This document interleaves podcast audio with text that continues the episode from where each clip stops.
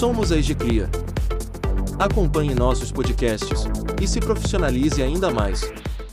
Olá! Bem-vindo e bem-vinda ao nosso podcast da semana. Esperamos que esteja tudo bem contigo, trabalho e família. Meu nome é Antônio, e a nossa conversa de hoje é sobre um tema muito sério. Qual o valor da limpeza? E quanto importante ela realmente é? Um episódio para entender qual o nível de importância que a limpeza deve ter no dia a dia de nossas casas e empresa. Ao finalizar o podcast, peço sua atenção para nos classificar no seu agregador de podcast, de modo que mais pessoas possam receber esse material. Nosso podcast da semana é um oferecimento das marcas de papéis sanitários, o Pit Paper, e do site limpezaprofissional.com.br. Esperamos que goste e aproveite bastante. Comecemos por perguntas importantes, relativas ao tema. Qual o significado de limpeza e qual seu valor ao longo da história? As práticas de limpeza e higiene que conhecemos hoje sempre existiram? Como a limpeza transformou situações, canários e como ela afeta nossas vidas para além da prevenção de doenças? O que a limpeza tem a ver com produtividade e felicidade? Para falar sobre as transformações geradas pela limpeza e sobre a importância dessa tarefa, por muitas vezes deixada em segundo plano, porém fundamental para a manutenção de nossa saúde, preparamos este podcast. Para começar, de acordo com o dicionário, limpeza é um substantivo feminino que se refere ao ato de limpar e retirar sujeira. É possível encontrar ainda outras definições que passam por ação ou efeito de limpar, remoção de sujidades, retirada de coisas perniciosas, extinção de impurezas. Seguindo o caminho dos significados da limpeza, vamos fazer uma breve viagem pela sua história. A partir da Idade Média, época na qual, como bem sabemos, as ruas das cidades eram tomadas por lixo, esterco de cavalo e urina. As fezes humanas eram usadas como esterco, que levava à reprodução de parasitas. Houve um tempo em que a higiene, Vejam só, foi considerada ruim. Nos séculos XV e XVI, durante a peste negra, por exemplo, o banho chegou a ser proibido, pois, como a peste era invisível e os médicos não sabiam como é que ela penetrava no corpo, eles passaram a recomendar que se desenvolvesse uma grossa camada protetora de cascão na pele para impedir a contaminação. Foi somente no século XIX, em Viena, que o médico húngaro, Semmelweis, notou que, no hospital no qual trabalhava, havia um contraste muito grande: de um lado, uma taxa de mortalidade muito baixa, de outro, muitas mães morrendo após o parto. Nesta época, os partos eram feitos por médicos que faziam os procedimentos à tarde, mas que, pela manhã, ensinavam os alunos de medicina e manipulavam cadáveres durante as aulas de anatomia. Semmelweis não chegou a desvendar a existência de vírus e bactérias, mas entendeu que algo dos cadáveres era passado para as mulheres, então, fez uma experiência, mandou todos os médicos lavarem as mãos. A experiência deu certo e as mortes maternas começaram a cair significativamente.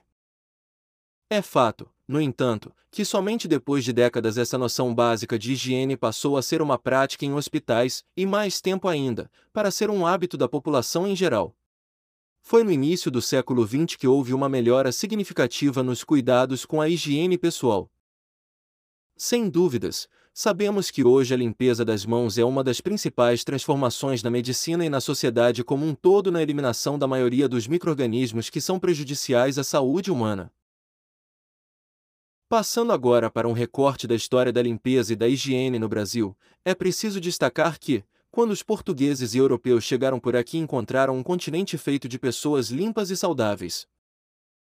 Em um lugar com abundância de rios, os povos indígenas se lavavam com frequência e tinham seus hábitos de limpeza. No entanto, com o surgimento das cidades brasileiras, a exploração da terra e tomada dos europeus, houve uma transformação no cenário, na produção de lixo e no descarte dos dejetos. O historiador Eduardo Bueno, em seu livro Passado a Limpo, conta que quando a família real, ao chegar no Rio de Janeiro, encontra uma cidade insalubre, numa cidade virtualmente podre, uma cidade muito suja que os assusta. O cheiro que a própria cidade exala é terrível. Mesmo porque era ali, onde hoje é a Praça 15, no centro, no coração do rio, que o povo jogava os seus dejetos.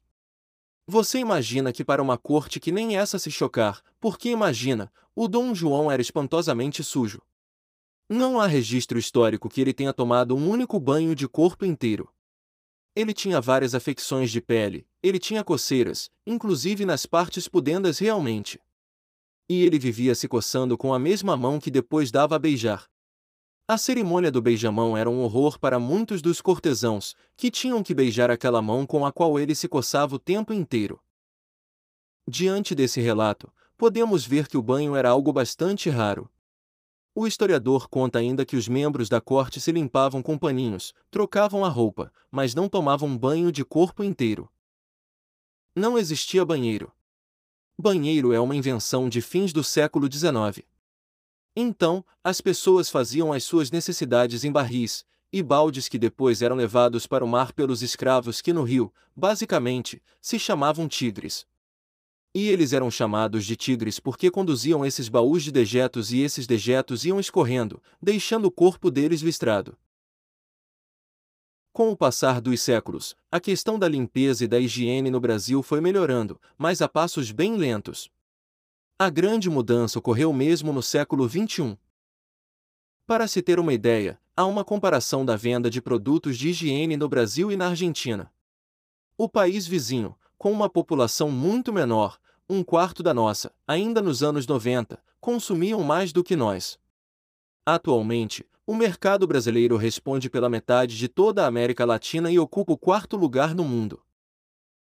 Chegando nos dias atuais e com o enfrentamento da pandemia de 2019, sabemos que cuidar das mãos com produtos adequados é fundamental para salvar vidas.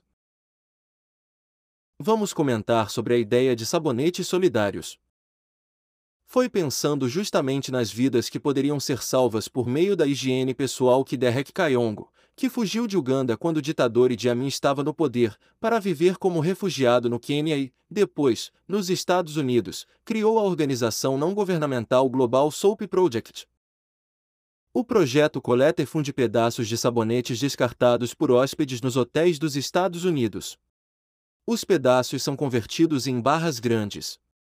A entidade trabalha com mais de 300 hotéis e já despachou mais de 25 toneladas de sabão para campos de refugiados e outras comunidades muito pobres, expostas às doenças associadas à falta de higiene, do Haiti à Suazilândia. Estima-se que 2,6 milhões de barrinhas de sabão seminovas sejam jogadas fora todos os dias nos Estados Unidos. Kaiongo, então, foi em busca de uma forma de reaproveitar esses resíduos. Ele encontrou uma instalação de reciclagem para esfregar, derreter e desinfetar os sabonetes que juntava, criando, assim, seu projeto social. Com essa iniciativa, Kaiongo pode oferecer um item considerado de luxo em algumas regiões da África e colaborar para a redução de mortes de crianças pequenas e bebês. Sabão para lavar as mãos. A higiene das mãos, como já falamos, salva vidas e, de acordo com estudos, o uso do sabonete na lavagem das mãos reduz em 25% mortes por diarreia. Um gesto tão simples, mas que pode estar tão distante. Kaiongo encurtou esse caminho e, em 2011, foi merecidamente nomeado um dos heróis da CNN. Ainda sobre higiene das mãos e saúde, voltamos ao Brasil e destacamos a importância de ações governamentais no sentido de incentivar e promover a conscientização da população em geral e dos profissionais de saúde. Neste sentido, há o programa Saúde em Nossas Mãos, melhorando a segurança do paciente em larga escala no Brasil, que inicia seu novo triênio, de 2021 a 2023, com 204 hospitais participantes, o que representa um aumento de 76% em comparação com o triênio passado, e que espera reduzir em 30% as infecções relacionadas à assistência à saúde em um período de 24 meses. Segundo Adriana Teixeira, diretora do Departamento de Atenção Hospitalar e de Urgência do Ministério da Saúde, responsável pelo programa, o resultado da primeira fase do projeto foi surpreendente. Assumimos o compromisso de apoiar as unidades de terapia intensiva do SUS de todo o Brasil para reduzir as infecções relacionadas à assistência e os hospitais superaram a meta. Isso só foi possível pela ousadia e parceria com os hospitais de excelência, que trabalharam durante três anos, utilizando uma metodologia colaborativa, todos ensinam e todos aprendem. A meta da nova fase do programa é reduzir em 30% as infecções relacionadas à assistência à saúde. Depois desse breve passeio pela história de limpeza e da higiene no Brasil e no mundo, pela ação solidária com sabonetes descartados e pelo programa que destaca a importância da higiene das mãos, vamos entrar em um tema que parece inusitado: a relação da limpeza com a felicidade. Seria possível uma coisa estar associada à outra? Bem, segundo uma pesquisa realizada pela empresa OnePoll, pessoas superlimpas são mais felizes do que as desorganizadas. O estudo fez entrevistas com 2 mil pessoas e em um primeiro momento pediu que elas se autoclassificassem em super limpo, moderadamente limpo e desorganizado. Em seguida, cada um dos grupos respondeu como se sentia em várias áreas da vida, como família, imagem corporal, qualidade do sono e sexo. Pela análise das respostas, em cada uma das nove categorias, as pessoas que se consideravam superlimpas eram mais felizes, seguidas pelas moderadamente limpas e, por último, as desorganizadas. Estar em um lugar limpo e organizado traz uma sensação de segurança, conforto e bem-estar. Sensações positivas que podem colaborar para um viver com mais alegria, não é mesmo? A limpeza tem seu propósito. Sob essa perspectiva de limpeza e felicidade, a especialista em organização pessoal, empresária e escritora japonesa, Marie Kondo, criou um método, chamado KonMari, que se trata de uma forma eficiente e revigorante de organizar as coisas em casa. Mas não somente. Trata-se de uma forma de organizar as coisas na vida, em um processo capaz de transformar do exterior para o interior. O método KonMari tem como base a união dos pertences, separando em categorias e manter apenas os objetos que são capazes de trazer alegria. Ou seja, coisas que realmente te façam feliz. Limpeza e organização de mãos dadas para oferecer felicidade. Além disso, um ambiente limpo e a higiene pessoal em dia reduzem as chances de doenças e contaminações, o que, certamente, colabora para uma vida mais plena e feliz, não é mesmo? Vejamos na sequência algumas questões bem sérias de nosso dia a dia. Qual relação da sujeira com alergia? Quando a rotina de limpeza é deixada de lado ou os procedimentos não são bem executados, o organismo sente. O acúmulo de pó, por exemplo, pode irritar a mucosa do aparelho respiratório, levando a acessos de espirros. Além disso, a falta de limpeza provoca tosse, coriza, garganta ressecada e prurido nasal. Quanto maior é o tempo em contato com a sujeira, maior também se torna o leque de possíveis alergias. Qual relação da sujeira com doenças infecciosas? Os microorganismos estão presentes em todos os lugares, no entanto, uma limpeza precária é porta aberta para a proliferação de fungos, micróbios, bactérias, vírus e germes que causam doenças infecciosas graves, como dermatoses, intoxicações alimentares, entre outras. Pela sua base de dados, a Organização Mundial de Saúde considera que 1,4 milhão de infecções ocorrem a qualquer momento, tanto em países desenvolvidos quanto em desenvolvimento. Ainda de acordo com a OMS, em todo o mundo, cerca de 1 milhão de pessoas vão a óbito, todo ano, em decorrência de infecções relacionadas à assistência à saúde. Para demonstrar maior valor, destacamos que estudos apontam que o uso do sabonete na lavagem das mãos reduz mortes por diarreia. Foi no ano de 2009, na pesquisa de nome Real Life Clinical Trial, na época coordenada pela médica sanitarista, doutora Miriam Sidib. A pesquisa envolveu cerca de 70 comunidades em Mumbai, na Índia, e tinha o objetivo de sondar como o hábito da lavagem de mãos estaria relacionado à ocorrência de doenças. Cerca de 10 meses com esse estudo realizado em 1.656 famílias, ficou claro que as crianças que usavam sabonete antes das refeições e após usar o banheiro tiveram redução de 25% na ocorrência de diarreia, 15% nas infecções respiratórias e 46% de infecções de olhos. Usar roupas sem lavar traz risco para a saúde? Sim, veja que a limpeza do que vestimos também afeta a nossa saúde. Existem pessoas, por exemplo, que têm o hábito de lavar todas as roupas de frio, por exemplo, antes de guardá-las, e quando a estação fria chega, as tira do armário e coloca no corpo. Mas é um erro, segundo especialistas. O correto é lavar antes de retomar o uso também, pois, com isso, é possível eliminar a presença de ácaros, traças e mesmo fungos. Espanador faz mal para a saúde? Se forem espanadores tradicionais, sim, faz mal para a nossa saúde. Porém, hoje em dia existem muitos tipos que puxam a poeira e são menos danosos. Para a limpeza ser eficiente, a poeira deve ser removida e não espalhada. Por isso, o uso de espanador e de alguns aspiradores podem apenas mudar de lugar a poeira sem eliminá-la de fato. Então, a recomendação é usar um pano úmido e, na sequência, pano seco, evitando a umidade desnecessária. E sempre que possível, aspire o pó, com aspirador de qualidade. Qual frequência de remoção de lixos? Diariamente ou até em maior volume de vezes, dependendo do segmento se sua empresa. Retirar o lixo diariamente é uma atitude de limpeza fundamental para evitar a proliferação de microrganismos. Quando não for recolhido, a recomendação é colocar em sacos de lixo bem resistentes e mantê-los fechados, em local arejado. Qual mistura de limpeza é segura? Nenhuma mistura é segura. Não devemos misturar produtos de limpeza. Outra dica fundamental na limpeza é não combinar produtos. A mistura de substâncias químicas de forma caseira, como de água sanitária com algum tipo de ácido ou amônia, é algo arriscado e que pode levar à liberação de gás cloro, altamente tóxico.